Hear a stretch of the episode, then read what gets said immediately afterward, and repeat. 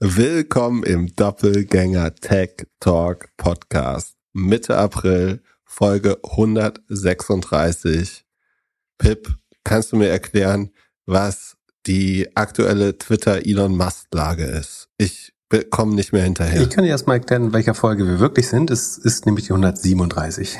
Oh, Siehste, ich kann gar nichts ähm, Was soll ich? Achso, was, äh, was Elon äh, in den letzten vier Tagen, was Elon über Ostern gemacht hat. Ähm, was war der letzte Stand? Ge äh, Angebot, ich habe gesagt, wird nichts, ist zu niedrig, er hat das Geld nicht. Du hast gesagt, es kommt. Was, der Kurs ist ein bisschen hochgegangen tatsächlich gestern. So am Freitag, als wir aufgenommen haben, war es ja noch so, dass der Kurs eigentlich kaum reagiert hat, woraus ich geschlossen habe, so das wird nicht fliegen, nicht passieren. Ähm, jetzt ist der Kurs am Montag etwas hochgegangen. Also gestern, die, ähm, die Börse war zum Ostermontag auf in den USA. Ich glaube, das lag vor allem daran, dass nicht ähm, Elon Musk, dass das nicht wahrscheinlicher geworden ist, dass Elon Musk äh, aus Twitter übernimmt, sondern dass jetzt langsam sich die, die anderen Player, die White Knights und eventuellen Partner melden. Und zwar hat ähm, Thomas Bravo, das ist ein großer Private Equity Player, einer der mh, mm, nicht ganz Top 10, aber Top 20, glaube ich, verwalten so rund 70 Milliarden insgesamt. Letzter Fonds war so 20 Milliarden. Haben angekündigt, dass sie ein unabhängiges Gebot, also ein Gegengebot abgeben wollen, also als weißer Ritter äh, dazwischen gehen wollen. Die kooperieren, soweit ich weiß, in der Regel mit dem Management. Dann hat Apollo Management auch so irgendwo zwischen Top 10, Top 20, ähm, näher an den Top 10 der Private Equity Häuser. Ähm, und, und die haben unter anderem von Verizon Yahoo abgekauft auch ähm, dass sie, die haben bekannt gegeben, dass sie entweder Musk supporten könnten, also sozusagen, sozusagen dem Konsortium unter Elon Musk beitreten könnten und sozusagen mit Geld unterstützen, oder aber auch mit einem anderen Player kooperieren, also haben sich das noch offen gelassen, haben aber auch gesagt, dass sie eine Zusammenarbeit mit Yahoo prüfen. Das halte ich ja für relativen Unfug, da jetzt äh, zwei, zwei äh, einen Blinden und einen Tauben. Äh, zusammenzuführen. Aber wieso? Mit Tumblr haben die das auch unheimlich gut geschafft. Genau, genau, genau. Ähm, dann kam aus dem Nichts, das kannst du mir mal erklären, ne, das, da hast du ja eher die Fühler für, für die Kryptoszene. Weißt du, wer Justin Sun ist? Uh -uh. Das ist der Gründer von der Tron Foundation, ähm, die den TRX-Coin rausgeben, der äh, durchaus umstritten ist. Ist der meinte so, er, er kann das auch besser, das muss alles dezentraler und äh, naja, was die Krypto-Geister sagen. Ähm, ansonsten hat Tron, glaube ich, noch nicht also ich habe da lange nicht mehr drauf geschaut, aber das letzte Mal, als ich geschaut habe, strotzte das vor leeren Versprechungen und das White Paper war irgendwie viel Steuerung C, Steuerung V.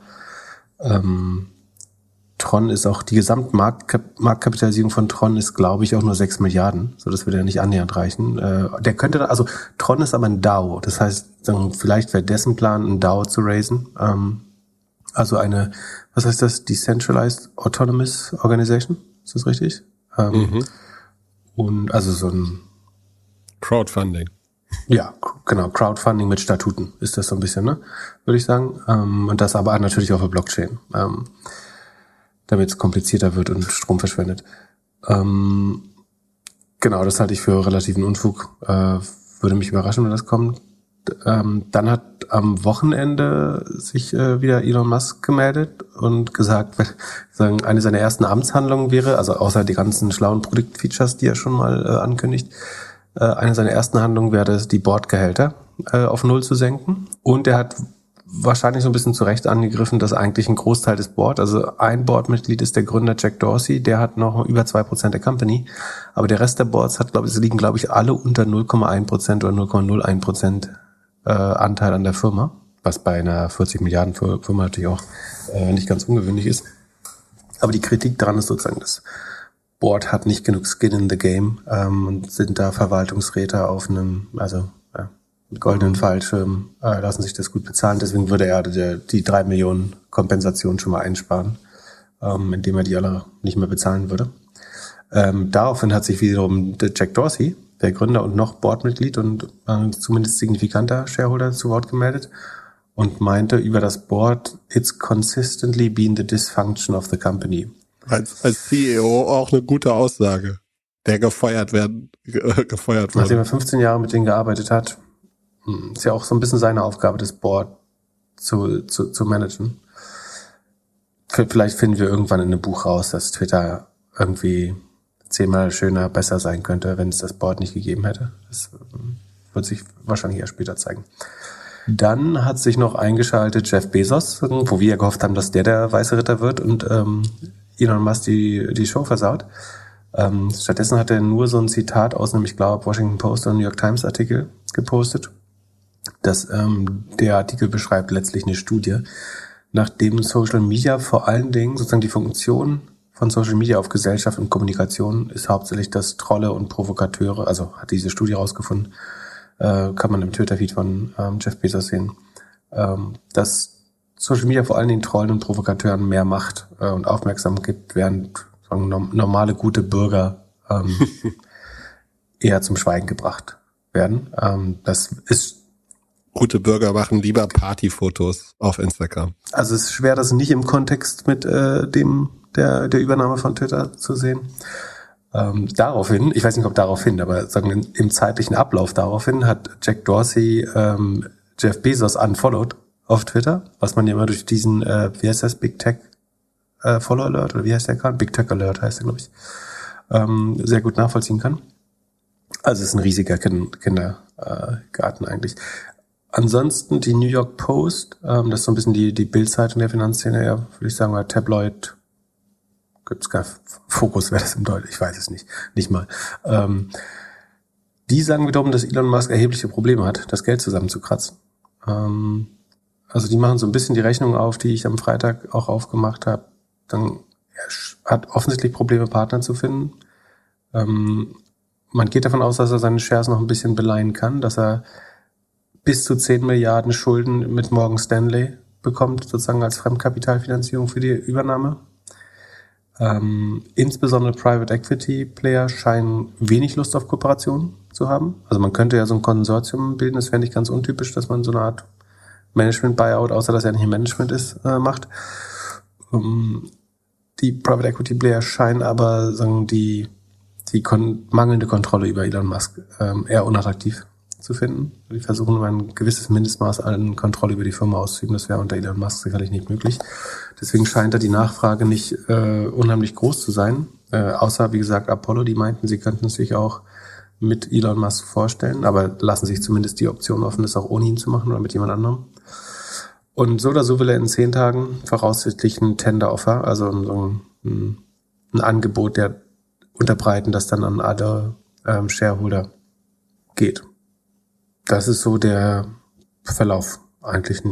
Das kann er machen ohne Board? Ich glaube, er muss sich das genehmigen lassen äh, vom, vom Regulator, aber ja, also ich weiß nicht, was, was sozusagen die, die weiteren Voraussetzungen dafür sind, ob er das, das Funding securen muss, aber da macht er sich ja äh, historisch gesehen nicht so viel äh, Gedanken drum. Ja, mal sehen. Du bleibst bei deiner These? Nee, du hast gesagt, er steigt auch, er verkauft seine Shares, ne? In zwei Wochen ist er sehr los. Ich glaube, er verkauft wieder. Und, und geht runter, hast du gesagt, von der Plattform. Ja. Na, das glaube ich ja nicht. Ja. ja Aber in der Zwischenzeit, ich meine, was noch, in der Zwischenzeit kommen neue Earnings. Das könnte sagen zwei Effekte haben. A, wird es eventuell teurer, wenn der Kurs steigt. Dann könnte es sich gegessen haben.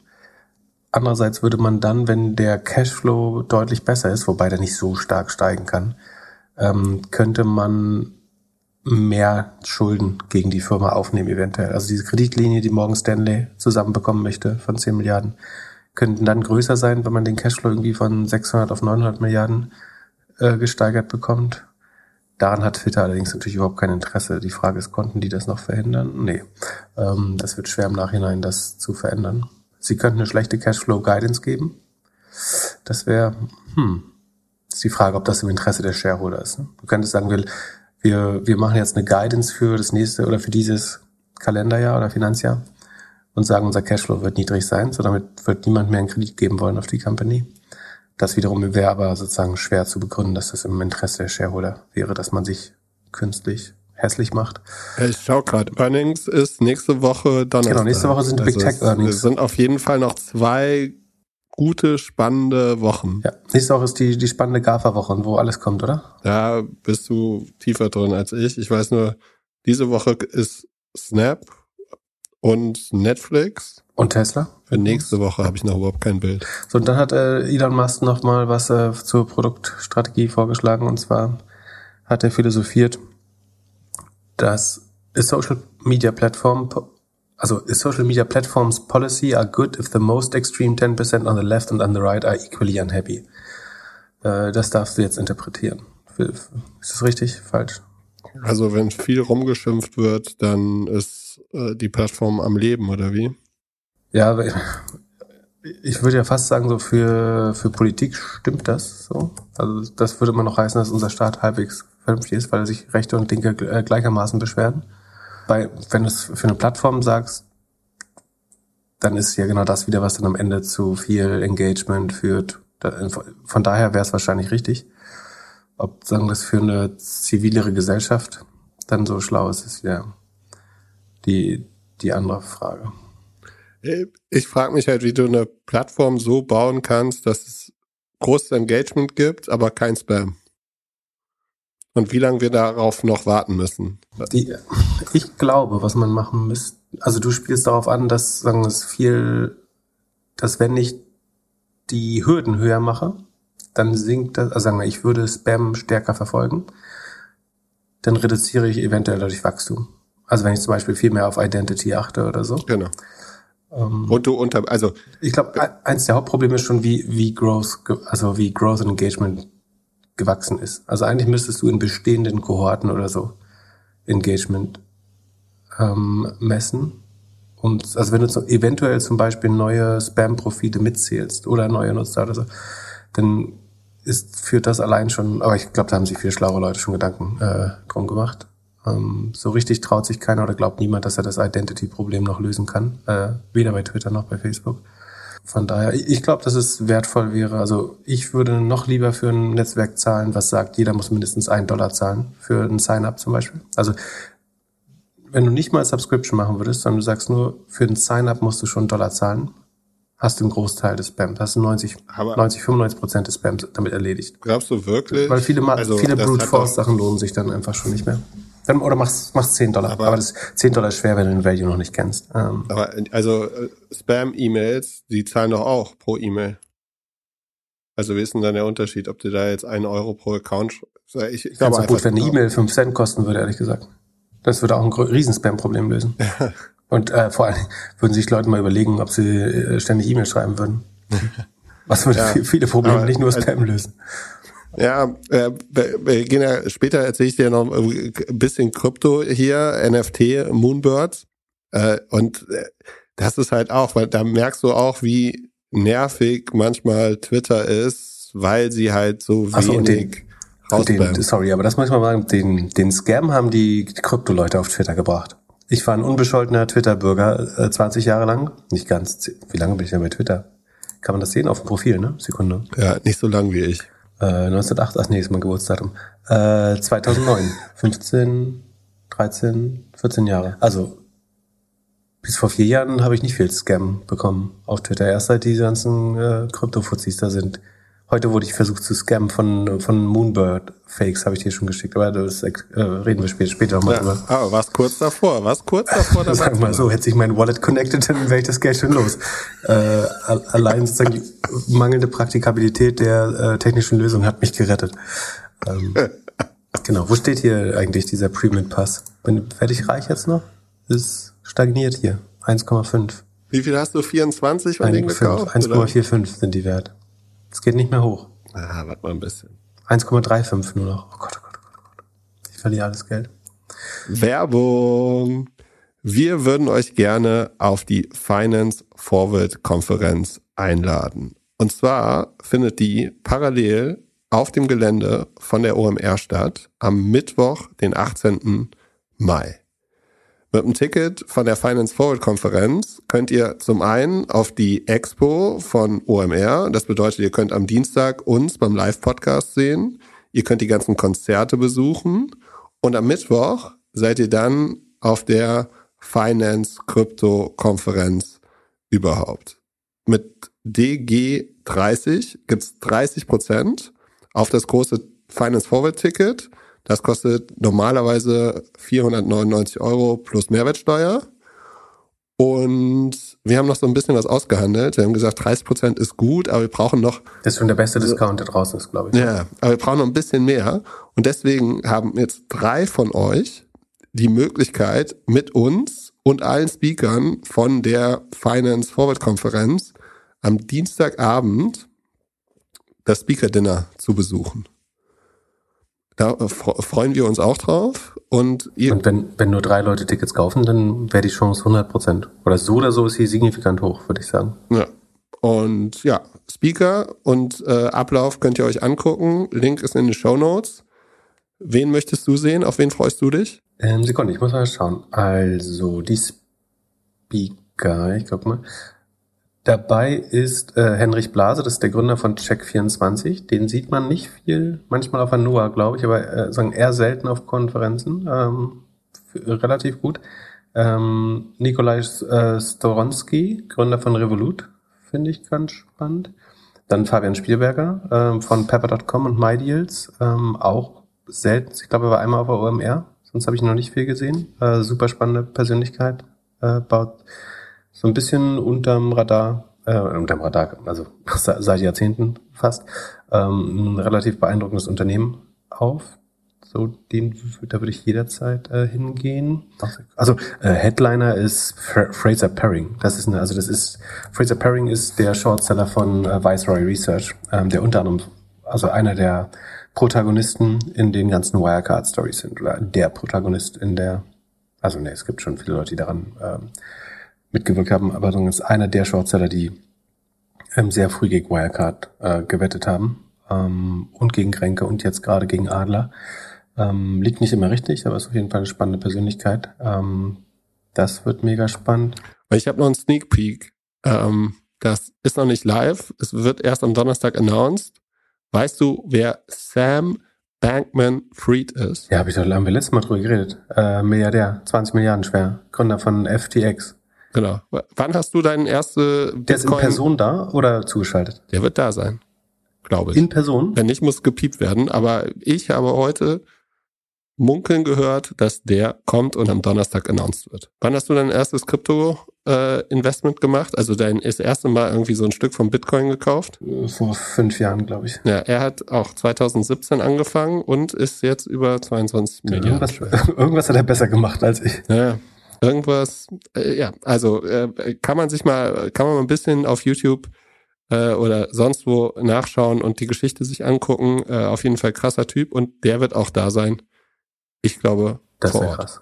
Ähm, achso, und Schabatzky ist da, Johannes Schaback von äh, CTO von SumUp, äh, Gründer von Ladenzeile und Vorstand von Home24 war zwischendurch. Sieht man auch sehr selten auf Konferenzen. Sehr unterhaltsam, sehr guter Redner. Äh, fand ich immer viel, er redet viel zu selten. Ähm, ist doch echt gutes Line-Up. Den äh, Coinbase-Typen finde ich nicht so spannend, aber vielleicht auch nur, weil ich ihn bisher nur im Video mit Frank Thielen gesehen habe. Ähm, genau, Miriam Wohlfahrt ist noch da von Denksware, ähm, äh, Jan Beckers und äh, Erik Potzowait, wen das interessiert. Gutes Line-Up, einfach mal anschauen. Äh, ist so ein, also für, für jeden davon würde man 20 Euro zahlen.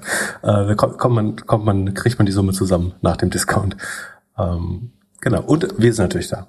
Und mit Glück darf man reden, mit mir bitte genau. nicht, aber mit Glückler immer, immer zuprosten ich und äh, immer einen Drink zusammennehmen mit Glückler. Genau. Äh, falls ihr den Doppelgänger-Hoodie anhabt, mache ich auch ein Selfie mit euch. also, äh, ja, wir sehen uns äh, Mitte Mai auf der Konferenz. Äh, checkt die Show Notes. Gutscheincode ist der DG30. Werbung Ende. Es handelt sich hierbei nicht um Anlageberatung. Keine spezifischen Kauf- und Anlageempfehlungen. Keine Anlageberatung, keine Rechtsberatung, keine Steuerberatung und auch keine Aufforderung zum Kauf oder Verkauf von Wertpapieren. Die Verantwortung für solche Trades liegt bei euch. Philipp und Philipp haften nicht für eure Verluste. Philipp und Philipp und Philipp können die Risikodisposition der HörerInnen nicht einschätzen. Ihr entscheidet selber, was ihr kauft und tragt dafür auch die Verantwortung. Alles könnt ihr auch nochmal unter doppelgänger.io slash Disclaimer nachlesen. Sascha hat uns geschrieben, dass wir uns mal Pubmatic anschauen sollten. Hätten super Zahlen, äh, DBNA über 140. Was ist Pubmatic? Irgendwas mit Pubs und Programmatic trinken? Ähm, mit Programmatic hat's zu tun, genau. Äh, also er meint, das wäre eine Aktie, die wir uns anschauen müssen. Ansonsten würden wir es irgendwann bereuen, mehr oder weniger, weil sie 50 Prozent äh, GAP-Gewinnmarge haben in 2021 und eben eine sehr gute DBNER.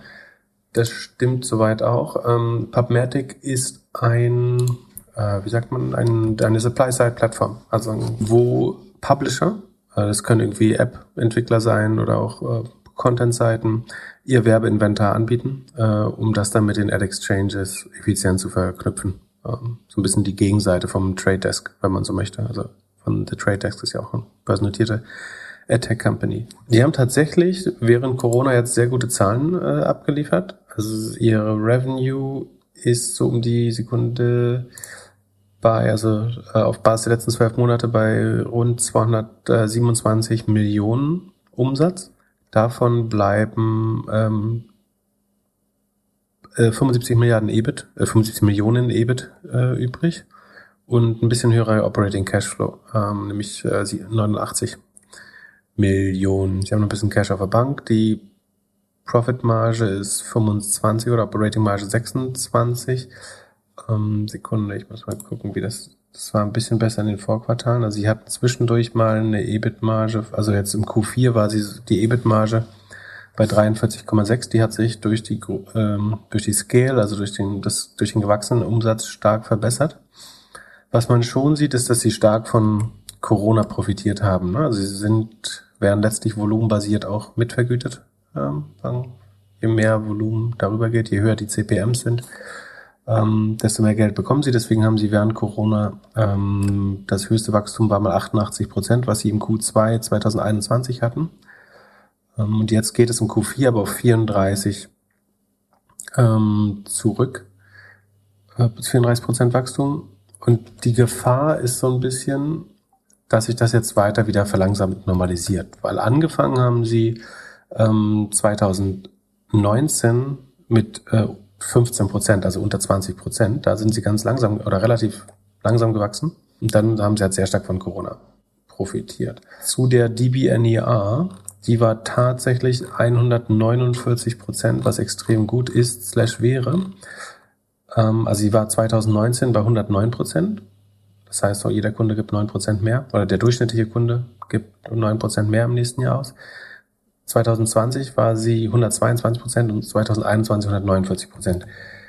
Jetzt würde ich wiederum einiges darauf wetten, dass die in 2022 nicht so hoch ist. Weil natürlich, wenn man volumenbasiert abrechnet, der Corona-Effekt, nämlich dass die Werbepreise höher waren und die Werbeerlöse auch, wenn man zum Beispiel Gaming-Kunden hat oder so, dann erhöht das automatisch die BNEA. Ich weiß gar nicht, ob ich bei einem Werbenetzwerk die das, also davon Revenue Retention spreche. Also man würde sich das schon anschauen.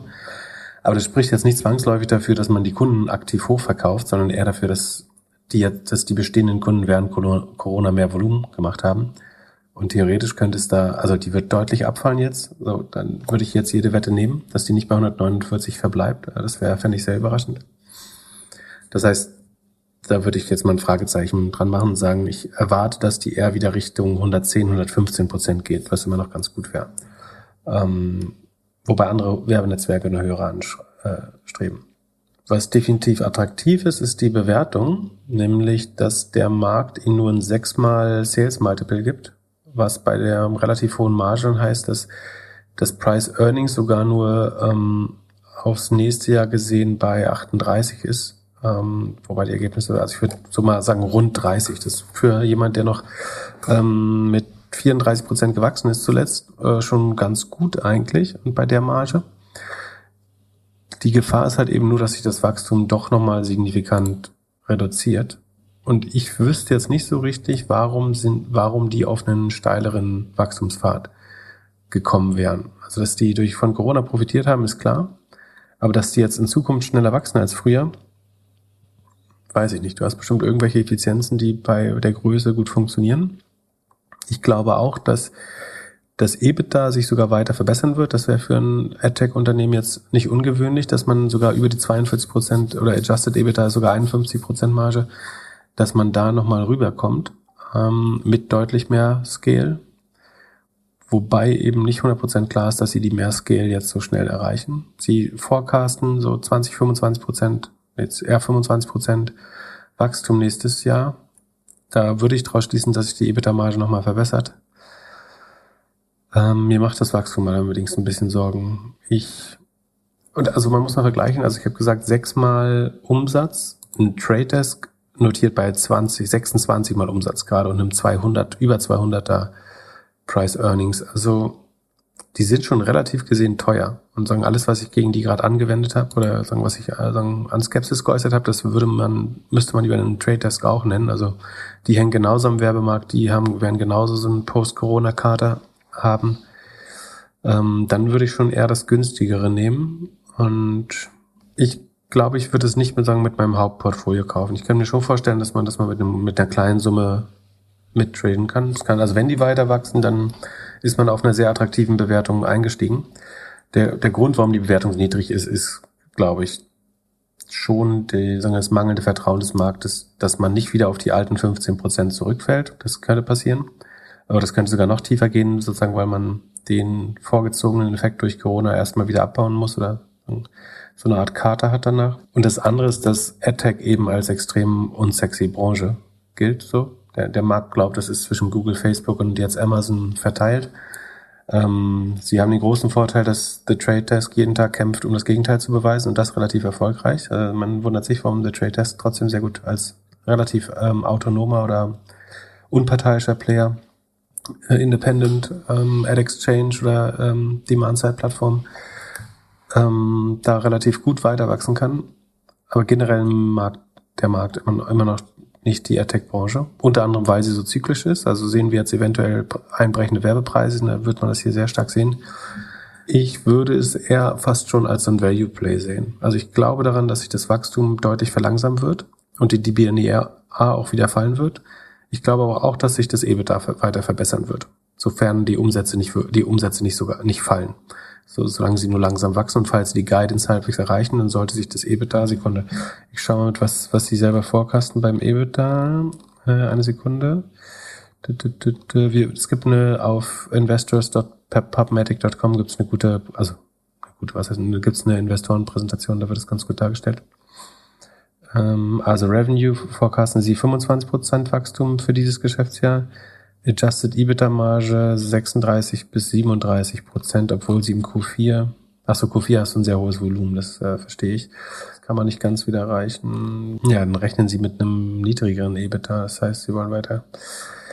Eieieiei. Naja, profitabel sind sie so oder so und über 30 Prozent oder über 35 Prozent auch. Kann man, ich fühle mich nicht so, als müsste ich davor warnen. So, das ist einfach sehr günstig bewertet. Aber ich glaube nicht, dass die ist, ich, ich bin mir sicher, also mit an Sicherheit grenzender Wahrscheinlichkeit würde ich sagen, wird das Wachstum weiter fallen. Die DBNEA wird mit aus meiner Sicht Sicherheit fallen. Ähm, beim EBITDA bin ich ein bisschen optimistischer. Und sagen, so ein, so ein Modell baut mit Scale, also wenn sie weiter wachsen können, dann baut es hohe Effizienzen auf, weil man sozusagen die zugrunde liegende Plattform nicht, äh, also da muss man nicht unendlich Geld wieder reinstecken, sondern du baust halt eine effiziente Lösung, äh, entwickelst die schon immer weiter, aber du kannst natürlich immer mehr Kunden darauf aufziehen. Ich würde nochmal gucken, sagen, was man als Vergleichsprodukt äh, ja auch so, also was gibt's eigentlich noch für Public AdTech Player außer die großen GAFAs? Ist es eben Trade Desk, die relativ groß geworden sind und Criteo und das war aber eine unheimlich schlecht laufende Aktie. Ich muss gucken. Die haben alles das, was Trade Desk geschafft hat, nämlich nicht geschafft. Ähm, haben sich aber ein bisschen, ah, okay, die haben sich erholt durch den, die hatten wir glaube ich schon mal, oder ich hatte die mal schon totgeschrien. Ähm, die haben natürlich auch profitiert von Corona. Und krass, die sind von 6 Euro auf 38 Euro hochgegangen zwischenzeitlich. Sind jetzt aber wieder runter auf 23, noch 1,6 Milliarden wert. Guck mal, was deren Multiple ist. Die, boah, die traden mit einmal Sales. Aber was, Sekunde, wahrscheinlich, vielleicht laufen die Umsätze komplett über die Bücher. Das könnte der Grund sein. Und einem Price Earnings von 10. Das wäre wiederum total günstig. Aber Criteo hat auch im letzten Quartal schon sinkende Umsätze im Vergleich zu den schweren Corona-Werten gezeigt. Also der Markt glaubt, dass Criteo wieder schrumpfen wird nach Corona und deswegen haben sie einen Zehner KGV und nur noch ein einer Sales Multiple. Kann man jetzt darüber diskutieren, ob das nicht auch ein bisschen zu äh, stark abgestraft ist. Aber das kann man vielleicht als mahnendes Beispiel sehen, dass jetzt nicht ähm, 100% sicher ist, dass Pubmatic auf, auf ewig so schnell wachsen wird. Aber es sieht jetzt nicht so schlimm aus wie Criteo. Ich bin so ein bisschen hin und her gerissen. Ähm, wie gesagt, ich glaube, man macht keinen Fehler. Ich ist jetzt auch nicht so, dass ich das jetzt in mein Depot lege, weil ich es so geil finde. Ähm, Ich habe immer ein bisschen Angst, wenn die Firma irgendwie so wenig wert ist. Also 1,34 Milliarden. ja, ne, man könnte auch böse sagen, das ist eine Tech-Enabled Agency mit äh, 100 ähm, Millionen Umsatz, äh, 200 Millionen Umsatz. Was wiederum gut ist, ist, dass, dass die Übernahmefantasie natürlich, wenn die nur eine Milliarde wert sind, ähm, ist die äh, Übernahmefantasie ein bisschen größer. Ja, dass jemand die nochmal zukauft, der dringend Wachstum braucht oder das Ökosystem irgendwie komplettieren möchte und in, äh, vertikal integrieren möchte im Ökosystem, also zum Beispiel in Trade Desk. Ähm, ja, aber so die Zahlen bisher, also wer das äh, vorher gekauft hat, hat ist damit ganz gut gefahren. Ich würde es nicht machen, weil ich einfach glaube, dass es echt schwer wird. Äh, es hängt wahrscheinlich schon sehr stark am E-Commerce. Ähm, und wenn ich für E-Commerce skeptisch bin, dann ist es schwer zu glauben, dass jetzt die, die Werbenetzwerke unheimlich gut laufen werden in 2022. Eine Frage. Ein Hörer ist Anfang 20 und bekommt von seinem Vater das Geld für sein Studium. Eine Menge Geld, bar, für die nächsten vier bis fünf Jahre. Monatlich muss er davon auch leben. Das heißt, ab und zu braucht er ein bisschen was von- davon. Und jetzt würde er gerne so schlau sein wie Pip. Wie würdest du das Geld anlegen? Oder was würdest du damit machen? Zeithorizont, vier bis fünf Jahre und es ist so viel Geld, dass du die fünf Jahre damit überleben solltest. Also es ist jetzt erstmal viel und dann immer weniger, wenn es sich nicht vermehrt. Und was machst du, wenn du das alles auf irgendein JPEG gewettet hast und das dann nichts mehr wert ist? Ja, das ist genau das schwierige Szenario, so, was wir versuchen immer auszuschließen, indem wir sagen, ihr müsst mindestens 10 oder 20 Jahre Horizont haben. Auf vier bis fünf Jahre würde ich sagen, schließen sich Aktien beinahe aus, eigentlich. Man könnte überlegen, ob man einen Cash-Anteil mit einem MSCI World-Anteil so ein bisschen kombiniert, um eine Minimalrendite zu haben. Aber aus dem Cash-Anteil zu leben. Man kann auch sagen, man legt es an und holt Geld raus und dann, wenn es schlechte Jahre gibt, dann muss sich das Studium eben anders gestalten. So, dann muss man, ich weiß nicht, ob das Studiengebühren die Frage sind oder der Lebensunterhalt. Aber dann muss man vielleicht arbeiten, um das Studium zu finanzieren. Ähm, das muss man in sich reinhorchen, was für ein Typ man ist, ob man, ob das eine Lösung wäre. Ähm, ob einem das Geld wichtiger ist oder die Inflation ähm, oder äh, ob es auch okay wäre, äh, zur Not mal zu arbeiten während des Studiums. Ähm, eigentlich, nee, ich würde sagen, man darf ke- keine Aktie machen. Das heißt, man kann es liegen lassen, dann verliert es wahrscheinlich an Kaufkraft, das stimmt. Man kann es in irgendwie Schweizer Franken, also Sch- Schweizer Staatsanleihen parken. Die sollten sich relativ neutral entwickeln. Ähm, man kann es in inflationsgebundene Anleihen packen, also wo die, die Anleihenrendite um die Inflation ähm, sagen, gehatcht wird, was dann auch wieder Kosten hat, aber das wird alles nicht so viel anders rauskommen, äh, befürchte ich, als Cash vielleicht ein bisschen besser. Mm, Ich tendiere zu der Mischung, aber wie gesagt, das hat ein Risiko. Also das hat ein Restrisiko. Der, der MSCI World wird wahrscheinlich, obwohl, nee, wir haben gerade Krieg, Inflation, wahrscheinlich Rezession bald, alles, das äh, ist schon ein bisschen perfekter Sturm, auch ein, so ein, ist nicht mal ein Black Swan, sondern fast berechenbarer Crash nochmal kommt. Mm, Andererseits wäre dann Geld auch keine gute Lösung, äh, das als Geld zu haben. Ja, was macht man denn? Gold kaufen ist auch doof. Gold kann auch wieder fallen. Ich würde inflationsgeschützte Anleihen kaufen oder es, solange die Inflation unter 5%, äh, unter, unter 5% ist sie ja gerade nicht, aber es kommt auch darauf an, worauf man schaut, wieder bei Inflation. Was würdest du denn machen? Amazon. Da wettest du ja nicht drauf. Ich würde mir, oder ich würde mir irgendeine Oldschool-Tech-Aktie nehmen. Ist die sicherer als der MSCI World auch nicht? Also ich persönlich würde natürlich genau das Gleiche machen, aber das ist in der Situation trotzdem das Falsche. Ähm, ich würde äh, mir einen zweiten, zweite Erwerbsquelle suchen und einfach weniger abhängig von Ja. dem Geld sein, ehrlich gesagt. Ich könnte nicht, ich könnte nicht gut damit, also ich, das war eigentlich die gute, also eine richtige Antwort. Das heißt nicht, dass sie für jeden richtig ist oder auch nur möglich ist für jeden oder jede. Aber ich hätte ein Riesenproblem damit, Geld gezielt abzusparen auf fünf Jahre, sondern ich würde trotzdem irgendein Maß an Unabhängigkeit haben wollen und würde mir also verstehen, unter welchen Umständen Ständen ich zusätzliches Geld verdienen kann. Und ob ich das dann mache, ist immer noch eine andere Frage. Aber das kann mir die Sicherheit geben, dann vielleicht zumindest das dann eben doch in ETF anzulegen. Und nur im Worst Case würde ich mir dann eben äh, Arbeit suchen.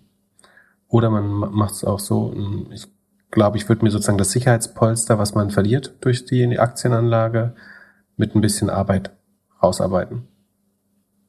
Das ist, glaube ich, das Schlauste. Sofern man sich natürlich noch auf das, es wäre blöd, das wegen des Studiums zu vernachlässigen auch. So, wenn es ein Studium ist, wo man schon 105 Prozent Einsatz braucht, dann ist es vielleicht auch nicht richtig. Dann würde ich eher versuchen, ein Semester, ähm, das ist ja, steht auf vier, fünf Jahre berechnet, dann vielleicht erst einen Bachelor machen, dann arbeiten und dann äh, den Master knicken und später machen oder irgendwie sowas.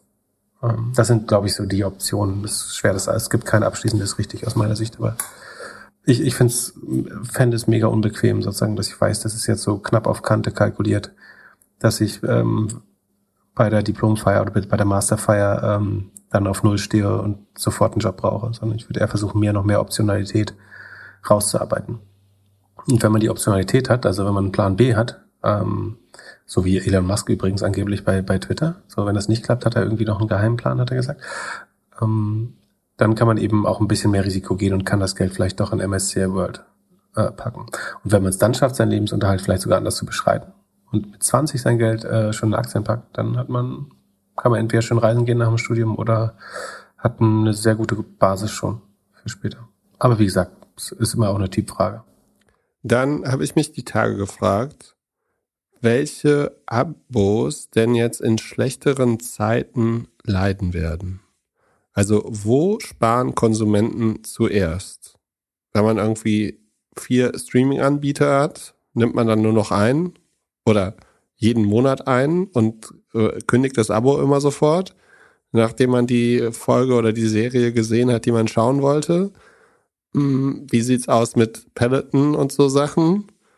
Fitnessstudios? Merken Fitnessstudios, dass das Geld knapper wird? Also heute kommen ja die Netflix-Zahlen, die äh, wir später noch machen. Ich habe fast wie immer gegen Netflix äh, gesetzt mit einem, in einem Spielaccount mit ein bisschen Geld. Glaube, dass man tendenziell weniger Streaming-Accounts nutzen wird. Tendenziell, ne? Das heißt nicht, dass sich die Hälfte der Firmen jetzt pleite gehen, sondern dass die Wachstumszahlen schwieriger werden. Und es wird eher die Kleinen betreffen als die Großen. Wobei wir haben bei Amazon Prime das erste Mal Stagnation gesehen. Das, das war eigentlich schon, äh, also das verstehe ich auch nicht, warum. Das hat sich auf den Netflix-Kurs ja noch viel zu wenig ausgewirkt. Wenn du siehst, dass Amazon Prime schon stagniert, das ist ja zumindest in Teilen hat das einen Streaming-Charakter oder so ein Teil des Wertes entsteht durch das Streaming. Ja, also Netflix, Amazon Prime, Disney bin ich weniger äh, skeptisch. Also skeptisch schon, aber die werden das hinbekommen. Ich glaube, schwer wird so für die für die kleineren Anbieter irgendwie so ein TV Now oder dieser bei Musik, Dazen bei Sport vielleicht. Also wenn du wirklich, wirklich kein Geld hast, ist so, wo du viel sparen kannst, ist wahrscheinlich äh, Sportabos. Andererseits das natürlich auch, wo das Herz vielleicht am meisten dranhängt. Ähm, wobei es in der Regel nur ein, zwei Personen im Haushalt zugutekommt, während der Netflix-Account und Amazon von allen genutzt wird. Ich glaube, Disney wird nicht viel, obwohl ich glaube, bei manchen ist Disney so, wir schauen nur mal eines Folge, äh, eine Staffel Star Wars durch. Und bei anderen ist es so mit Kindern vielleicht eher so das Most Essential Streaming, also der am wenigsten verzichtbare Streaming-Dienst. Peloton hast du erwähnt. Da würde ich sagen, eigentlich hohe Loyalität. Und es, also die Leute, die Peloton fahren, nee, äh, Peloton hat überhaupt kein Problem. Die Leute, die Peloton fahren, die sind nicht sensibel, was das angeht. Würde ich behaupten. Also Peloton hat ja keine prekären Kunden, die jetzt die Dollars zählen müssen am Ende des Monats.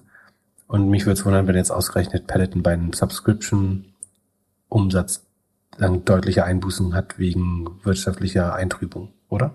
Was denkst du? Ja, ich denke auch. Also, die sollten es nicht merken. Wo würdest du denn sparen, wenn du ähm, arbeitslos, also bist, also wo sparst du gerade? Zoom, ich habe meinen Zoom Premium Account äh, gekündigt. Jetzt ich bin jetzt wie Frank Thelen und äh, hier Katie Wood. Äh, da habe ich gespart. Ich kann dir einen borgen, wenn du meinen brauchst. Alles gut, danke.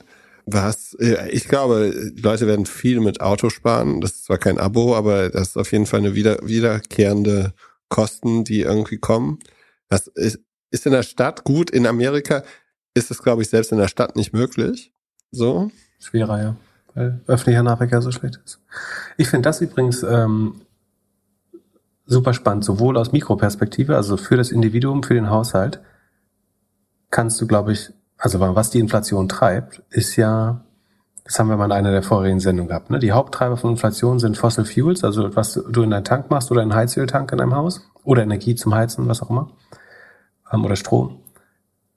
Dann äh, Autopreise, gebraucht und neu äh, gehen extrem durch die Decke. Und Lebensmittel. Ähm, unter anderem, weil sie zum hohen Maß äh, von Energiepreisen abhängen. Und jetzt zusätzlich, weil ähm, die, die Ukraine und Russland relativ starker Lebensmittelproduzent äh, waren und so ein bisschen Commodities noch, also andere Rohstoffe, äh, auch eher, weil äh, Russland als Produzent ausfällt, weil wir von da nicht mehr kaufen dürfen äh, wollen. Genau. Und aber in ein paar dieser Sachen kannst du ja eigentlich aktiv mal sagen, ich möchte das zumindest weniger machen. So, wenn ich, äh, ich bin zu Ostern äh, auf der Autobahn gewesen. Ähm, mit, also übrigens, die Leihwagen sind ja mega teuer gewesen über Ostern, wie, wie immer eigentlich. Und jetzt noch teurer, weil die Mietwagen keine, äh, keine Flotten, ihre Flotten sozusagen abbauen müssen, weil sie keine neuen Autos bekommen von den Autobauern, weil die wegen Chipmangel lieber zum vollen Listenpreis Autos verkaufen, als die diskontiert an die Mietwagenhersteller zu geben alle Share-Autos, die du auf der Straße bekommst, die hatten den gleichen Preis wie immer oder waren sogar rabattiert. Also dass du ähm, die vier Tage für drei Tage bekommst oder so. Das heißt, während du an einer normalen Mietwagenstation entweder kein Auto bekommen hast oder 160 Prozent des Preises bezahlt hast, konntest du die von der Straße irgendeinen Leihwagen nehmen und der war entweder günstiger oder genauso günstig wie immer. Also irgendwie 30 Cent pro Minute oder was das kostet oder pro Kilometer, ich weiß nicht. Aber fand ich mega spannend. Also auch wieder geile Arbitragemöglichkeit. Du nimmst dir einen Mietwagen von der Straße und verkaufst ihn in der Mietwagenstation. Hättest du sofort Geld verdienen können mit. ähm, naja, wo war ich? Achso, die Autos, die Leute fahren halt immer noch 180 auf der Autobahn. So. Das sagt mir nur, also zumindest, zumindest ein Teil der Menschen scheint es halt nicht zu spüren. Das wäre eine einfache Möglichkeit zu sparen. So verdoppelt. Vielleicht wären das auch alles Carsharing-Autos, wo der Sprit inklusive ist. Das ist ja noch das Geile übrigens bei Carsharing. Also, wenn ich ein Auto an einer, an einer, an einer äh, Station hole, dann muss ich den selber tanken, hole ich es mir von der Straße mit äh, Carsharing, kriege ich auch noch den Sprit ja umsonst dazu. Ey, Mörderangebot. Also warum holt jemand überhaupt noch Autos von einer Mietwagenstation? Macht überhaupt keinen Sinn, also in Großstädten zumindest. Genau. Also, was ich halt, also dieses Inflationsproblem, was wir haben, ne, das wird jetzt irgendwie mit Zinsen hoch und runter geregelt. Ähm, und die, es wird versucht, die Wirtschaft abzukühlen. Durch steigende Zinsen wird die Wirtschaft abkühlen, die Nachfrage sinken äh, wahrscheinlich. Ähm, Inflation wird, wenn das klappen wird, was ich noch nicht 100% glaube, so ein bisschen eingedämmt. Und dann machst du immer Gasbremse, Gasbremse und dazwischen geht ganz viel kaputt, eventuell Stagflation, Rezession, ähm, ist der einzige Weg, der noch geht. Äh, der Raum, Spielraum ist irgendwie stark beeinträchtigt. Und damit schadest du halt dem, der gesamten Wirtschaft mehr oder weniger. Wenn du, du könntest stattdessen, aber durch an Konsumentenverhalten, das ist natürlich viel schwerer zu lenken. Also du könntest es irgendwie machen mit Steuern, das will natürlich auch wieder niemand. Stattdessen bezuschussen wir Tankrechnung, was komplett bescheuert ist, aber ähm, wenn du das Gegenteil tun würdest, ähm, sagen wir jetzt erstmal an das, an die Vernunft der Bürger appellieren, äh, weil sagen wir, über Steuern will das natürlich niemand lenken, dann könntest du halt genau die Sachen, die gerade besonders äh, sozusagen bei der Inflation reinhauen, ähm, einfach versuchen zu meiden. Kaufst halt mal kein neues Auto oder kein gebrauchtes Auto. Du ähm, versuchst Benzin zu sparen. Fährst mal 130 auf der Autobahn äh, oder fährst 110 auf der Autobahn. Du machst vielleicht mal eine Fahrgemeinschaft zu Ostern mit deinem Studienfreund, der in die gleiche Stadt muss. Ähm, du nutzt vielleicht öffentliche, wo es geht, was mir klar ist, dass es nicht überall geht. Es gibt Leute, die können nicht so Auto verzichten, ich bin auch nicht blöd. Aber ich glaube, jeder kann 20 Prozent einsparen. So, du, beim Heizen schafft man vielleicht fünf oder zehn Prozent, macht auch schon einen Unterschied. Ähm, beim wenn du einfach mal die Hälfte Menge Fleisch isst, es irgendwie schaffst, Fleisch um die Hälfte Menge zu reduzieren, haben wir gleich ein viel kleineres Weizen- und Kalorienproblem auf der Welt. Weil es sozusagen, du kriegst bei Fleisch pro CO2 und pro Geld viel weniger Kalorien, als wenn du dich pflanzlich ernährst. So, ich, ich esse auch noch Fleisch, ich will das gar nicht so tun, als wäre ich irgendwie schon 100% vegan oder so. Aber man kann halt einfach weniger essen. So, dann bist du der Preissteigerung bei Fleisch viel weniger ausgesetzt. Automatisch sinken die Preise für alle anderen Lebensmittel, weil die größtenteils dazu dienen, Fleisch zu, äh, aufzuziehen. Ähm, und ich glaube, du kannst insbesondere dieser, dem Teil der Inflation relativ gut ausweichen. Alles nicht perfekt, ist mir auch klar. Äh, keine perfekte Welt. Aber man kann das ein bisschen steuern. Und vor allen Dingen, also dadurch würde die Inflation dann fallen, die Nachfrage dieser Güter senkt, ne, wenn du weniger tanken gehst, wenn du weniger Autos kaufst, wenn du weniger ähm, die, der, sagen, der un, ökologisch ungünstigen Lebensmittel und in dem Fall ökonomisch ungünstigen Lebensmittel kaufst, dann würden die Preise sinken. Das heißt, die Inflation wird auch eingegrenzt. Und vor allen Dingen ist das halt viel besser in den Sachen, die sozusagen langfristig sowieso demeritorisch sind oder nicht gut für die Gesellschaft und für den Planeten, dann lieber da zu sparen, auch wenn das natürlich auch hart ist und keinen Spaß macht, als ständig die ganze Wirtschaft hoch und runter zu fahren. Ähm, und zu sagen, also wenn wir die Zinsen senken, dann befördert das wieder insbesondere Zombie, Zombie-Unternehmen, die gar nicht überleben würden normalerweise, deren Geschäftsmodelle heute schon ähm, über, überaltert sind eigentlich oder sich äh, obsolet sind, sich äh, eigentlich schon erledigt haben. Ähm, warum sollen wir die mit niedrigen Zinsen äh, am Leben halten und hätten, warum haben wir es in der Vergangenheit gemacht? Und warum schädigen wir jetzt mit hohen Zinsen in Zukunft Technologieunternehmen, also für einen, für einen, für einen Tesla, für einen Beyond Meat, für sagen, alles, was sehr stark ähm, an die Zukunft gerichtet ist, was sehr techno, technologielastig ist, das wird am meisten, das, das sehen wir bei den Tech-Aktien, unter hohen Zinsen leiden. Und ich glaube, es wäre viel sinnvoller, so gezielt wie möglich an den Sachen zu arbeiten, die die Inflation gerade äh, wirklich bewegen, durch irgendeine Art von Konsumverzicht oder ja, fast Stra also wie gesagt, am Ende muss man es wahrscheinlich über Steuern machen, aber die Steuern sind, glaube ich, trotzdem besser, als einfach ständig die gesamte Wirtschaft äh, total undiskriminierend äh, hoch und runter zu fahren und zu bestrafen oder zu befördern ähm, und dabei irgendwelche überalterten Industrien noch länger am Leben zu halten oder junge Industrien, die eigentlich sagen, den, die Gesellschaft und Planeten zum Positiven verändern können, ähm, jetzt einzubremsen. Es wären halt mit jedem Prozentsatz den die Zinsen steigen, kannst du rechnen, wie viele Startups sterben, wie viele Wachstumscompanies sterben, ähm, wie viel CO2 mehr produziert wird. Äh, unter anderem auch, weil das im Zweifel eben profitabler ist, als äh, in Technologie zu investieren. Und ich glaube, dass das, wenn man das irgendwie hinkriegt, die, die deutlich bessere Variante langfristig sein sollte, um Inflation in den Griff zu bekommen. Und außerdem das zu tun, was wir eh tun müssen. So, sorry, das war ein langer Monolog für, du hast mich auf eine gute Idee gebracht mit dem, wo hast du angefangen? Achso, du weniger Autofahren, weniger Autofahren hast. Du hast gesagt weniger Autofahren und äh, dann, ich glaube, das wäre wirklich schlauer, als alles kaputt zu machen äh, mit der Zinserhöhung jetzt. Dann hätten wir halt kein, also deutlich weniger Inflation, dann müssen wir deutlich weniger Zinsen erhöhen. Weil die Inflation ist halt total einseitig getrieben. So Rohstoff ein bisschen, verstehe ich, aber vor allen Dingen eben auch Energie. So. Das Gegenargument ist natürlich, wenn wir jetzt Konsumverzicht machen, dann fallen Arbeitsplätze weg. Aber das ist ja gar kein Problem gerade, weil wir viel zu viele Arbeitsplätze, also viel zu viele Arbeitnehmer, äh, viel zu wenig Arbeitnehmer haben. Also das war noch nie so einfach, Arbeitsplätze abzuschaffen oder dann zu gefährden. Es wäre auch nicht Arbeitsplätze abschaffen, aber es war noch nie sozial so verkraftbar, die Wirtschaftsleistung leicht einzuschränken. Abgesehen davon, dass unsere ganze Wirtschaft auf Wachstum basiert. Es hat ganz viele Probleme, wenn wir nicht mehr wachsen. Äh, das würde jetzt zu weit führen. Aber das, das Hauptproblem der SPD, sage ich jetzt mal, dass sie dann irgendwelchen Leuten erklären müssen, dass sie ihre Jobs verlieren das ist gerade relativ gesehen kleiner als in den letzten 20 Jahren, weil annähernd jeder Mensch, der einen Job haben möchte, gerade einen bekommen kann, zu einigermaßen vernünftigen Bedingungen sogar, ähm, weil wir so, ein, so eine riesige demografische Lücke haben. Das heißt, es war nie so verkraftbar äh, oder überwindbar, dass eventuell auch mal ein paar Autos weniger gebaut werden. So, das klingt immer nach einem Horrorszenario, wenn jetzt die deutsche Autoindustrie äh, auf einmal weniger Absatz hat. Aber wahrscheinlich war es noch nie so gut zu verbinden äh, wie jetzt. Und man muss das natürlich irgendwie im Verbund mit anderen Ländern machen, sonst baut halt jemand anders die Autos, dann hast du das gleiche Problem. Aber da haben die ja doch, Sekunden haben die dann die Inflation. Ja, ist immer besser, wenn man das äh, irgendwie zusammen macht. Aber wird sich natürlich keiner darauf einigen. Aber es kann ja jeder seinen Teil tun und ein bisschen was machen. falsch ist es definitiv nicht. Und langfristig muss man es eh machen. Und was macht Robin Hood jetzt? Machen die was Falsches? Äh, wilder Sprung. Äh, Robin Hood hat äh, in, in UK Ziglu, also Z und wie das Iglu, gekauft. Das ist eine Crypto-Asset-Plattform, also wo man Kryptowährungen handeln kann äh, im begrenzten Maß. Wird so ein bisschen verkauft, als sie starten jetzt die Euro Europa-Expansion, nachdem sie vor zwei Jahren ja aus UK zurückgezogen haben. Also es gab immer mal Pläne, nach UK zu gehen, dann haben sie sich zurückgezogen.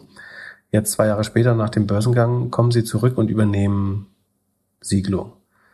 Ähm, kaufen Sie als nächstes Trade Republic. Was glaubst du, ist die Strategie dahinter? Hast du es angeschaut? Äh, Ideen? Nee. Ich, es scheint, sagen die, die Summe wird nicht genannt, was das gekostet hat. Ähm, vorher waren die letzten zwei Funding-Runden waren Crowdfunding, äh, was ja auch immer vielsagend ist. Mein, mein Gefühl ist, dass man entweder das Team, also und die, wenn du irgendwie jetzt outside in mal auf die App schaust oder auf die Webseite, dann scheint es scheint ja noch keinen großen Durchbruch oder Traction, was, was Userzahlen angeht, zu haben. Das Einzige, was mir spannend scheint, so das wird wahrscheinlich ein äh, Trade Sale gewesen sein, also dass man die, die Assets äh, oder die, die Firma gekauft hat. Wie gesagt, die Summe ist nicht public geworden, aber das, was das aus meiner Sicht Einzige, was Siglo auszeichnet, ist, dass sie eine der wenigen Companies sind, die es geschafft haben, sich bei dem UK-Regulator, der FCA, äh, das Financial Conduct Authority, glaube ich, ähm, zu registrieren. Also die den Registrierungsprozess durchlaufen haben und nicht dabei gescheitert sind. Das heißt, sie haben eine Art Lizenz, ihr Geschäft in UK zu betreiben. Sollte sich Robinhood das nicht zugetraut haben oder die regulatorischen Hürden gescheut haben, dann ist das wahrscheinlich ein guter Weg, sozusagen durch eine Hintertür in den Markt zu bekommen und dann fein schnell Krypto-Trading und alles Mögliche anzubieten.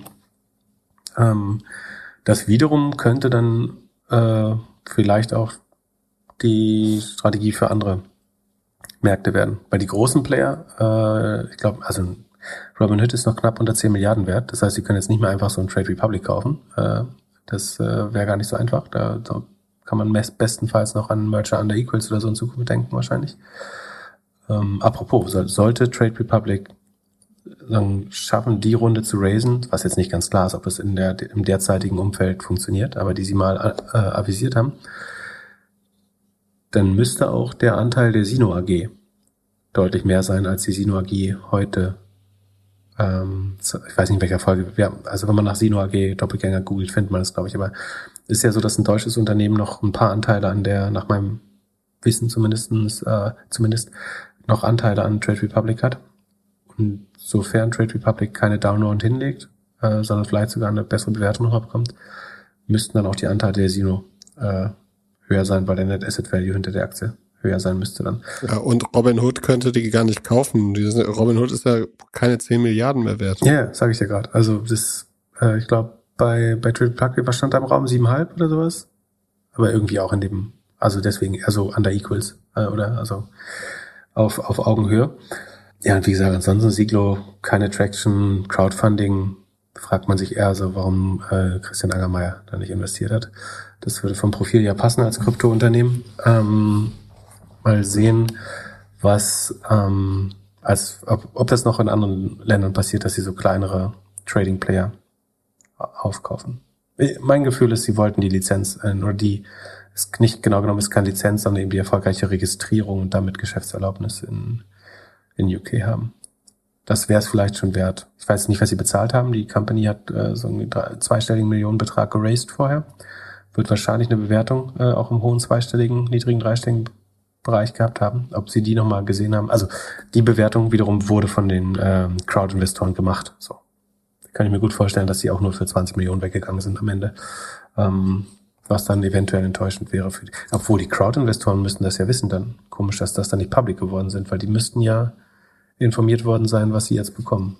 Das würde ja normalerweise sehr schnell public werden. Ja, das wird man wahrscheinlich im Nachhinein noch erfahren, was da wirklich bezahlt äh, worden ist. Wie machst du das überhaupt, wenn du an die Crowd von denen kaufst? Also das kriegst du ja gar nicht nicht öffentlich. Muss ja jeder zustimmen oder ist es einfach die Plattform, die dann zustimmt? Nee, Stimmrechte kriegen die meistens. Also ich, nach meinem Verständnis, du kriegst, das sind ja oft so Nachrangdarlehen oder ganz komische Konstrukte. Ähm, Stimmrechte haben die Crowd-Investoren äh, oft nicht. Sekunde, ich glaube nicht. Also CDAS war die Plattform, ich weiß nicht, wie es da geregelt ist. Ähm, aber die kriegen in der Regel Informationsrechte. Also sie würden zumindest wissen, warum sie nicht ihren vollen Preis zurückbekommen haben in dem Fall. Würde ich vermuten, ich weiß es nicht. Ähm, vielleicht haben sie auch einen super Deal gemacht. Das heißt, irgendeiner der sicherlich Tausenden von Investoren oder Investorinnen weiß wahrscheinlich den Verkaufspreis. Und dann, nachdem wir letzte Folge über Ankerkraut den Exit an Nestlé besprochen haben, jetzt der nächste Löwen-Exit. Precise wurde von Meta, wir nennen es Facebook, gekauft. Was ist da? Hat äh, Carsten Maschmeyer dort äh, Milliardendeal an Land gezogen oder äh, was ist da passiert?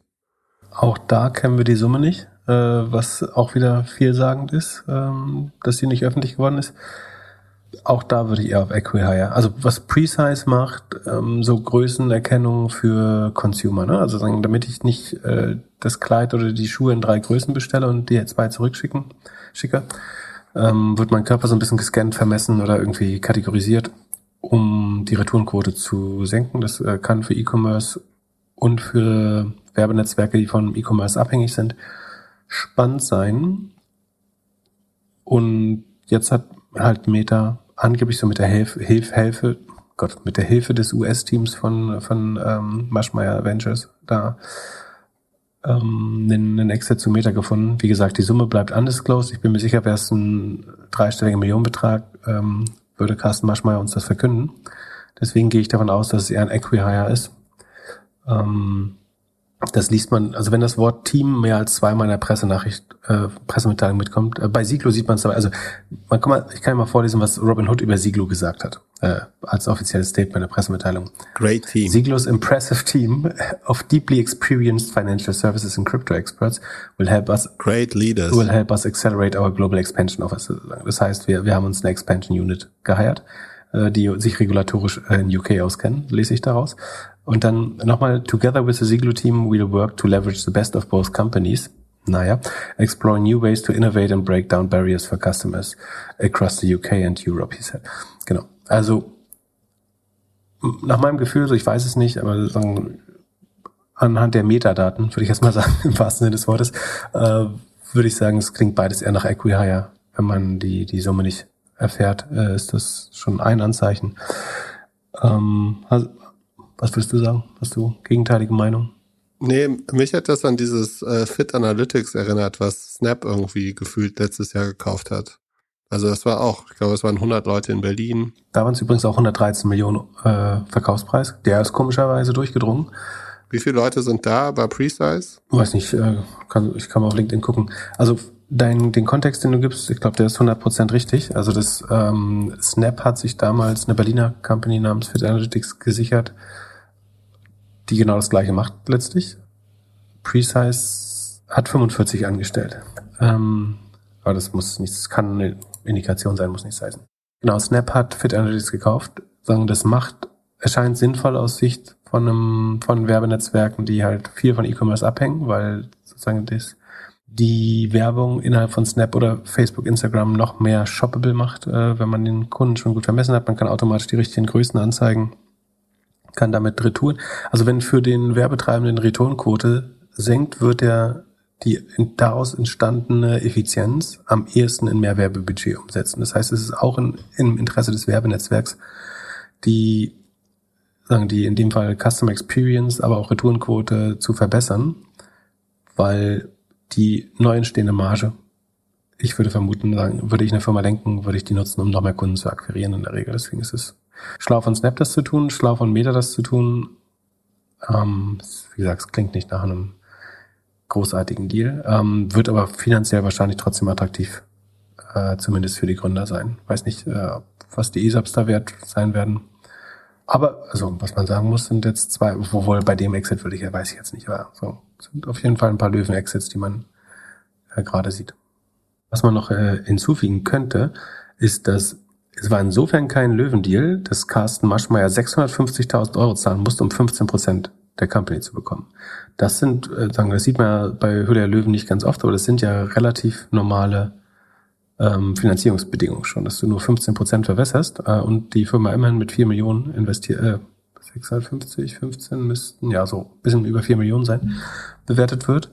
Ähm, das, dafür ist eher die Frage, warum sind die überhaupt zu der Löwen gegangen, andererseits, aber weiß man auch nicht, weil es ist ja eigentlich kein Consumer, also es wird ja über die Shops verkauft und nicht über die, also der, der Consumer, die Consumerin kauft sich ja nicht, weil die Verbraucherin kauft sich ja nicht vorher oder lädt sich nicht die App runter normalerweise als erstes. Aber na gut.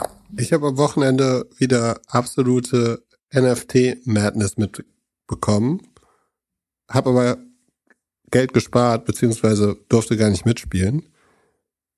Hast du dich bei Moonbirds angemeldet, um auf dieser Liste zu sein? Du sagst mir ja nie, wenn ich mich anmelden muss. Ich habe diesen komischen Du hast Pass. die Folge 100, also gute Podcast-Hörerinnen und Hörer haben in der Folge 133, als ich von Kevin Rose gesprochen habe, äh, rausgehört, dass äh, Moonbirds jetzt gemintet wird.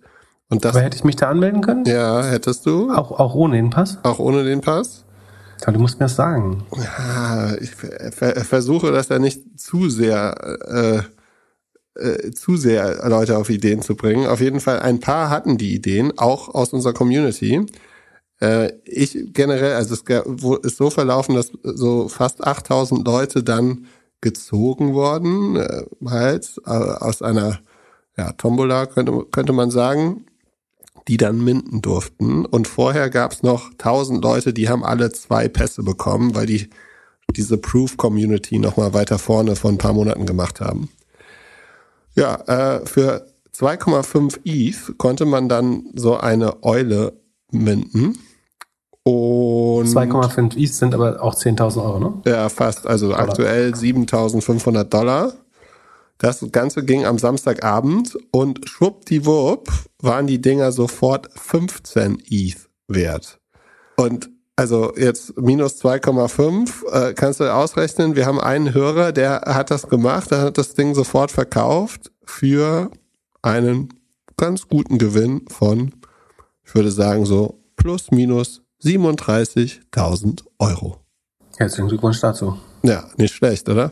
Aktuell ist äh, ja ist äh, Floor Price von Moonbirds bei fast 20 ETH.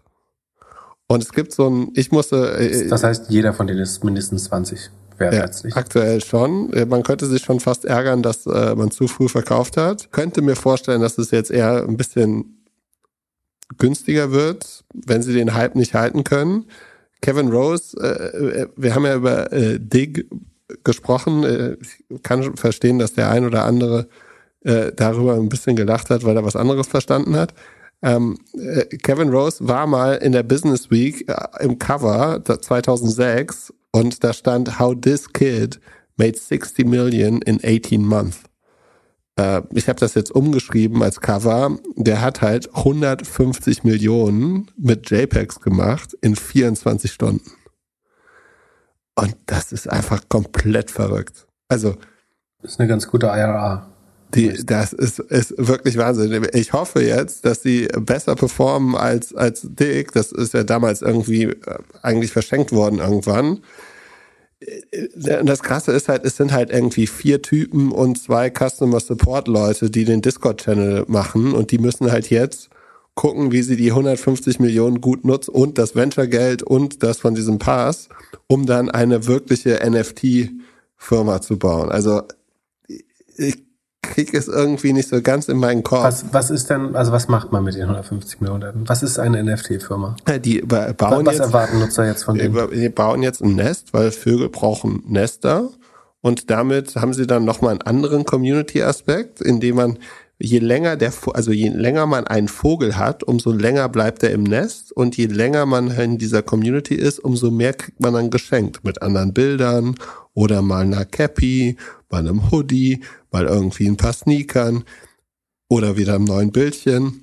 Und so bauen sie da wohl irgendwas. Ich, ja, ja ich, ich habe irgendwann, also ich, ich habe das so verfolgt und habe das halt, also erstmal war ich traurig, dass ich halt nicht einer von denen war, die das. äh, hast selber die da keinen gekauft? Sind. Ich habe keinen bekommen und dann Oh. habe ich kurz überlegt zu kaufen. Ich habe ab und äh, aber ja, selbst, ich meine, selbst wenn du irgendwie für fünf ETH was kaufst, ich meine, dafür kaufst du ein Auto, dafür kaufst du kein Bild. So. Äh, äh, Also, ja, komplett verrückt. Komplett verrückt. Und, und dann gibt's, es gibt so ein Video von Kevin Rose, wo er dann da so nach dem Mint oder nach der ganzen Sache da so ein bisschen redet. Und ganz am Ende sagt er dann so, ja, ich muss jetzt erst mal ein paar Tage Urlaub machen. Äh, dann habe ich mir gedacht, okay, vielleicht, vielleicht sollte man das dann einfach lassen. Also die, die, die feiern das halt, wie, also am Ende ist es wie, ein, wie, wie eine Finanzierungsrunde. Und ähm, jetzt müssen sie gucken, dass, dass sie das irgendwie, dass sie die Versprechen halten können. Ich könnte mir vorstellen, dass sie ein bisschen überbewertet sind. Aber Gab's neulich eine geile Funding-Message auf äh, LinkedIn, hat äh, John Stanley Hunter von Finance Forward äh, ge, ge, get, geteilt. Äh, Immer noch, glaube ich, der, der beste Pornoname, der an einer Journalistenkarriere verschwendet worden ist. Aber ähm, da hat ein Gründer, ich weiß nicht mehr von welcher Firma es war, aber der meinte so, äh, also die Message war, waste 25 Million, weiter geht's. Das war seine Funding-Message. ähm, fand ich ganz sympathisch. Waste oder wasted? Raised. Also, Raised. also wir haben 25 Millionen geraced, weiter geht's. Äh, Ende der Nachricht. Fand ich, fand Ja. ich lustig. Ja, es ist auf jeden Fall ein Marathon. Das, das kann man schon mal klar sagen. Bei uns wird's jetzt Earnings-Marathon. Wie sieht's aus mit dem Earnings-Kalender? Hast du den abgedatet? Der- kommt da alles jetzt richtig rein? Also der Earnings-Kalender fin- befindet sich in einer Transition Phase. Der war zuletzt ja ähm, Ist auf dem Retweet oder was? eine, einerseits sehr vorausschauend, andererseits sehr inakkurat. Ähm, was daran liegt, dass die Earnings sozusagen sehr früh ungefähr bekannt werden, aber wann sie genau sind, an welchem Tag, äh, erst später. Und das sozusagen ständig abzudaten war schwer. Deswegen ändern wir das, das System, dass sobald sie definitiv feststehen, nehmen wir sie auf. Ähm, das kann ich aber frühestens sozusagen ab nächstem Quartal machen, weil ich dieses Quartal erstmal die ganzen äh, Investor Relations Newsletter bei den Earnings jeweils sozusagen ähm, abonniere. Und sobald die mir schreiben, wann die Earnings feststehen, kommen sie in den Kalender. Dann sind sie aber definitiv. So, das heißt, es steigt die Zuverlässigkeit, es sinkt die, ähm, die Weitsicht des Kalenders. Ähm, er wird aber wahrscheinlich nutzbarer dadurch. Genau, das ist das äh, Earnings-Kalender-Update. Und ansonsten, wie du hast schon gesagt, wir haben Tesla diese Woche, wir haben ähm, heute Netflix, machen wir gleich. Und Snap, äh, da können wir uns noch drüber streiten. Du, du glaubst, äh, Werbenetzwerke florieren oder oder Ich glaube, ich glaube ja, all in. Ich glaube, Snap kriegt das ganze Branding-Geld, es muss alles raus. das All-In, den Disclaimer haben wir schon gehört heute bestimmt, aber ähm, mit All-In meinst du nicht, dass du ganz Geld auf Snap setzen würdest? Nein, das auf keinen Fall, sondern eben, eben gar nichts. Ich, ich mach, ich nutze Snap, Snap nicht. Ich, also keine Ahnung, ich finde es immer Das eine. liest man in vielen Büchern, glaube ich, äh, so, dass man äh, vor allen Dingen Aktien kaufen sollte, von denen man, äh, die man selber nicht nutzt und keine Ahnung von hat. Ähm, Äh, äh, aber ich, ich kann mir einfach vorstellen, dass jetzt in den letzten Monaten der Umsatz zurückgegangen ist und dass dann für viele Marketeers oder äh, ja, haben Schwung geholt in der Talsohle, meinst du? da wird dann nochmal versucht, die Ziele zu erreichen, indem man nochmal mehr ausgibt. Also ich lese dir mal die Wachstumszahlen der letzten drei Quartale vor. Das war 116 Prozent, 57 Prozent, 42 Prozent. Und du glaubst, es geht jetzt über 50 wieder? Ja. Okay.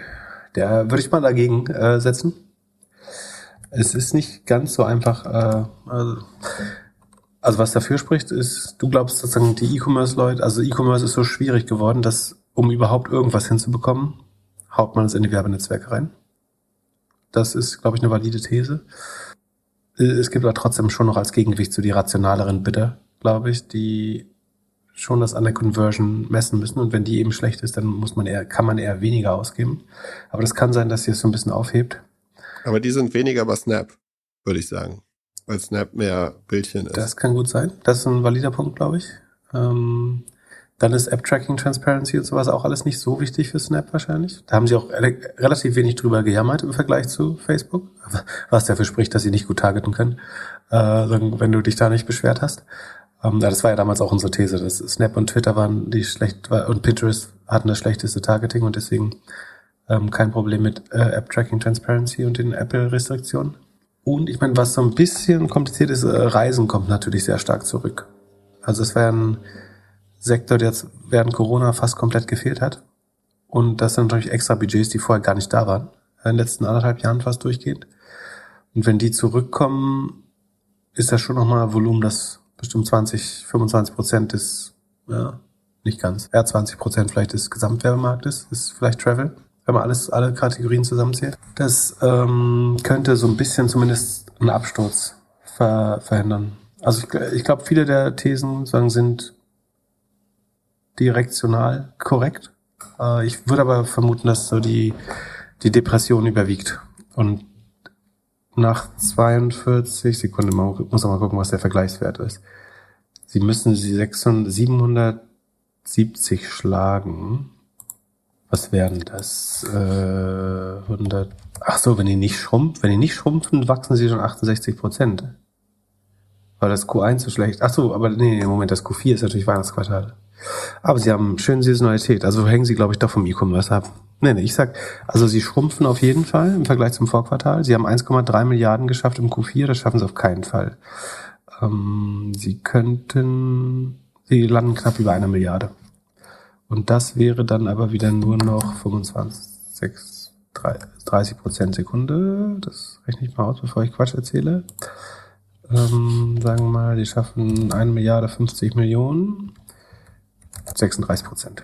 Aber es wäre eine leichte Verlangsamung, weil die ist wahrscheinlich auch schon einkalkuliert. Das müssen Leute ja wissen. Also ich sage, es wird schwer für AdTech. Wer weiß, vielleicht ist, hast du recht und äh, ich überschätze die Rationalität der Advertiser. Und eigentlich wollen die alle nur ihr Geld loswerden und in den Markt drücken. Das, das stimmt schon, die, die Budgets sind halt noch da vom letzten Jahr halbwegs. Weiß nicht, ob ja, die genug zurückgefahren werden. Und es kommt zu, dass nächste Folge sehen. die Gefahr ist, also wenn ich falsch liege, wird es daran liegen, dass die ganzen Online-Budgets zu über 80 Prozent bestehen geblieben sind. Ist das ein Satz? Ja. Ähm, also die sind nicht schnell genug, also die sind nicht stark genug zurückgefahren worden. Und es kommen die Offline-Budgets wieder dazu und es kommen die Reisebudgets wieder dazu. Und damit hast du so viel Druck auf dem scheiß Werbemarkt, dass es vielleicht doch gut aussieht. Glückler nickt ganz erfreut, so als, als hätte er es schon längst in seiner Kristallkugel gesehen alles. Ja, ich bin mir sehr sicher, deswegen wird es wahrscheinlich auf keinen Fall der, oh Gott, oh Gott, oh Gott, der Fall sein. Trade es bitte nicht nach. Nein, ähm, auf keinen Fall. Und äh, tradet auch nicht. Absolut gut ist, wenn ihr das hört, könnt ihr Netflix schon nicht mehr nachtraden. Äh, so, aber das ist ja. das unser nächster Tagesordnungspunkt. Dann springen wir mal. Dann last but not least Netflix Live Earnings. Wie sieht's aus? Ich ich glaube, Netflix hat gut performt, obwohl das Wetter war, nie, war ein bisschen war war gut. Es gab Festivals, aber das war, ne, die gibt's ja, gab's ja jetzt erst, die sind noch nicht drin. Äh, Kanye West hat's rausgerissen. Also äh, das, Kanye West ist, äh, bringt die Leute. Aber das Netflix. wollte ich gerade sagen. Gab's denn eine gute Doku? Also haben die gutes Programm gehabt? Das wäre schon mein Punkt Nummer eins. Es gab überhaupt keine guten Programme. Ähm, das andere ist, es gibt unheimlich viel Konkurrenz, immer mehr. Also, achso, das haben wir bei den Abos gar nicht besprochen, auf welche Akkus, äh, Abos man verzichten würde. CNN Plus hat das Marketing schon eingestellt. Äh, das ist schade für äh, Professor Galloway, der da seine eigene Show endlich hatte. Ähm, aber CNN Plus also, ist jetzt schon, das äh, Team wurde verändert, ähm, Marketing eingestellt. Äh, ich glaube, diese kleinen Nischenprogramme werden schwer haben. Also, Netflix. Also, äh, jetzt sehe ich schon die Zahlen, jetzt kann ich nicht mehr äh, gut sagen, was meine Erwartung gewesen wäre, das wäre unehrlich. Also, Aber du hast geschortet, ne? Das habe ich schon angekündigt, habe ich gesagt, oder? Also ich sage, ich mache das relativ oft aus zwei Gründen. A, enttäuscht. Ich glaube, weil sie so ein bisschen eine Retail, ähm, eine relativ hohe Retail-Quote in den Anlegern haben, enttäuscht Netflix die Erwartung dann immer doch relativ stark, während sie übers Jahr gut laufen, weil jeder die Aktie mag oder das Unternehmen mag.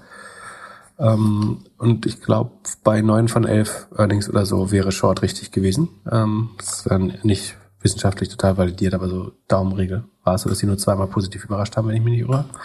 Ähm, Flo Adomeit von Ohne Aktien wird schwer, wird mich korrigieren, wenn ich falsch liege. Äh, und als was relativ klar war, dass das Wachstum immer schwerer wurde nach äh, Corona, weil Corona, weil Covid dann das Wachstum sehr stark getrieben hat, ähm, so dass man fast davon ausgehen kann, dass jeder, der sich Netflix leisten kann, auch Netflix schon hasst. Das heißt, das Wachstum hat definitiv schon stagniert und sie versuchen das aber mit äh, Preiserhöhung oder impliziten Preiserhöhungen, zum Beispiel Begrenzung der, der, der Mehrfachnutzung der Accounts, so ein bisschen zu, ähm, ja, im, im Griff zu behalten. So, was man jetzt sieht, ist, der Umsatz ist um knapp unter 10 Prozent, 9,8 Prozent gestiegen, noch immerhin. Das ist aber der langsamste Wert seit Jahr, seit Jahren, würde ich sagen. Also im letzten vier Quartale war es 24, 19, 16, 16 Prozent, jetzt sind es nur 9,8. Das dürfte enttäuschend sein. Das Operating Income war sehr gut. Die Marge ist 25 Prozent. Das ist gar nicht so schlecht, dafür, dass der Umsatz nicht so stark gewachsen ist. Das heißt, sie haben wahrscheinlich schon Kosten gespart, aber es wird ja auch nicht viel gute Sachen produziert gerade. Ähm, Earnings per Share sieht dementsprechend ganz gut aus. Und das Hauptproblem wahrscheinlich ist, und ich würde jetzt vermuten, dass da der Umsatz langsam gewachsen ist und wenn ich die nächste Zahl sei, würde ich sagen, der Kurs ist stark eingesprochen. Ähm, die Global Streaming Paid Subscriptions oder Paid Memberships sind, ich glaube, das erste Mal sozusagen auf globaler Basis gefallen. Also sie haben 200, was sind denn das dann? 200.000? Ja, 200.000 ähm, Abonnenten weniger als im Vorquartal. Also sind das erste Mal nicht gewachsen. Jetzt ist noch die Frage, in wie viel De ähm, Geografien das so war. Also in Nordamerika mit Sicherheit, in Europa wahrscheinlich auch. Und Asia Pacific werden sie wahrscheinlich noch äh, wachsen. Das kriegt man normalerweise ausgewertet, Sekunde. UCAN ist USA und Kanada wahrscheinlich. Da haben sie 640.000 verloren. Ähm, das ist nicht gut.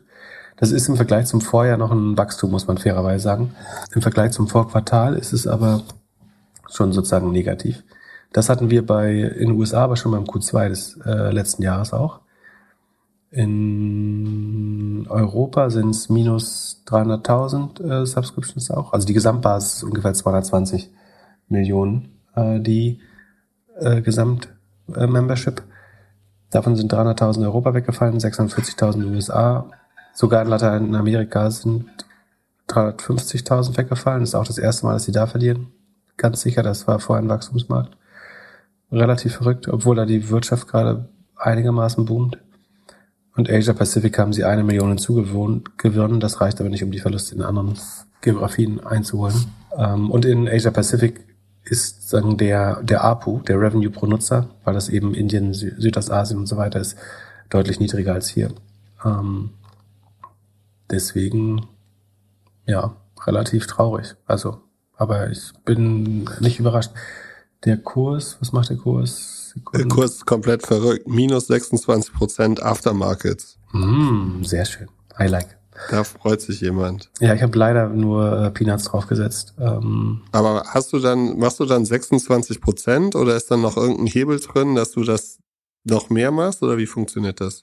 Ähm, das ist sagen, das ist ja mit dem äh, Casino-Account oder Zock-Account, äh, wo weniger als ein Prozent äh, sagen als Vermögens drin ist ähm, wo ich dann eben auch einfacher mal schnell shorten kann, äh, ohne die ganzen Optionsprämien und so weiter zu zahlen. Ähm, und das hat, sagen, das kann ich mir nicht aussuchen, aber es hat einen fünffachen Hebel.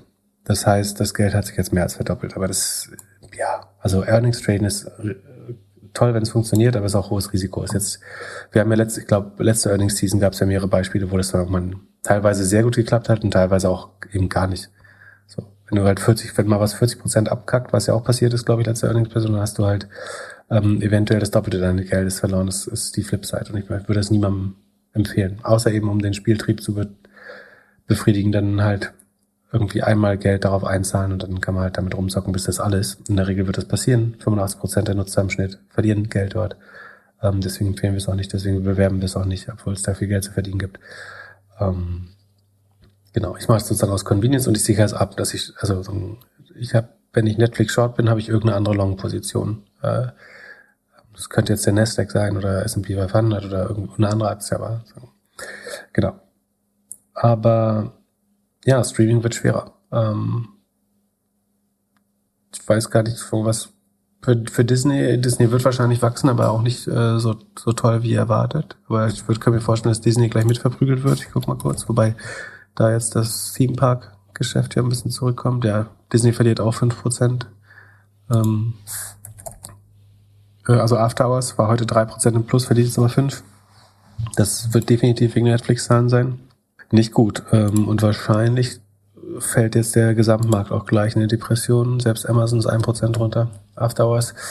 Ähm, da das jetzt die ersten Earnings, die nach den Bankenzahlen rauskommen, ist, deprimiert das jetzt erstmal natürlich den Gesamtmarkt ein bisschen und man wird vorsichtiger sein. Ich glaube, ich bin bei vielen Wer also alles, was GAFAM ist, mit Ausnahme von Microsoft, würde ich sagen, ähm, was von Werbegeldern oder E-Commerce abhängt, wird, glaube ich, schwer diese Saison. Ähm, ich werde nicht müde, das zu betonen. Genau, wissen wir es, glaube ich, nächste oder übernächste Woche. Aber das war jetzt erstmal kein gutes Zeichen. Aber die Frage ist, warum? Also warum können, das heißt ja auf Deutsch, ähm, Netflix hat neue Kunden gewonnen wahrscheinlich in allen Ländern, aber sie haben mehr verloren, als sie gewonnen haben. Warum kündigen Leute Netflix? Brauchen sie nicht. Gucken jetzt langsam aufs Geld. Gibt kein Stimmy mehr. Aktien gehen nicht mehr hoch. Die Zeit ist weg, ne? Wenn du arbeiten musst, hast, also du bist nicht mehr so viel zu Hause vielleicht auch. Du kannst nicht mehr Homeoffice machen, bist äh, im Restaurant äh, oder auf einer Party mittlerweile wieder. So, hast alles, hast auch inventarmäßig alles ausgeguckt. Also es gibt ja jetzt auch nichts. Die müssen halt einfach monatlich müssen da muss guter Content kommen, damit man das Gefühl hat, man muss da schauen. Aber alle sagen noch immer, Subscription-Modelle sind safe. So, das ist doch, äh, kann man doch 40 Jahre in die Zukunft schreiben, das Modell. Hm. I don't think so. Also, die Kunden werden ja auch schlauer und merken, dass sie kündigen können. Ist ja kein Zwei-Jahres-Knebelvertrag, sondern monatlich kündbar. Bau doch, äh, aber es gibt schon in, in den Finanz-Apps, ne, dass man so äh, mit, mit ein paar Klicks schnell deine, deine Monatsrechnung aufrechnen kann, äh, aufräumen kannst. Da gibt es, glaube ich, schon so Apps, die das können, aber vielleicht wird das ja dann spannend jetzt in Zukunft. Die Finanzaufräumen-App, die äh, Peter Zwegert-App. Top. In diesem Sinne, habt einen schönen Mittwoch und wir hören uns Samstag. Bis zum Wochenende. Ciao, ciao.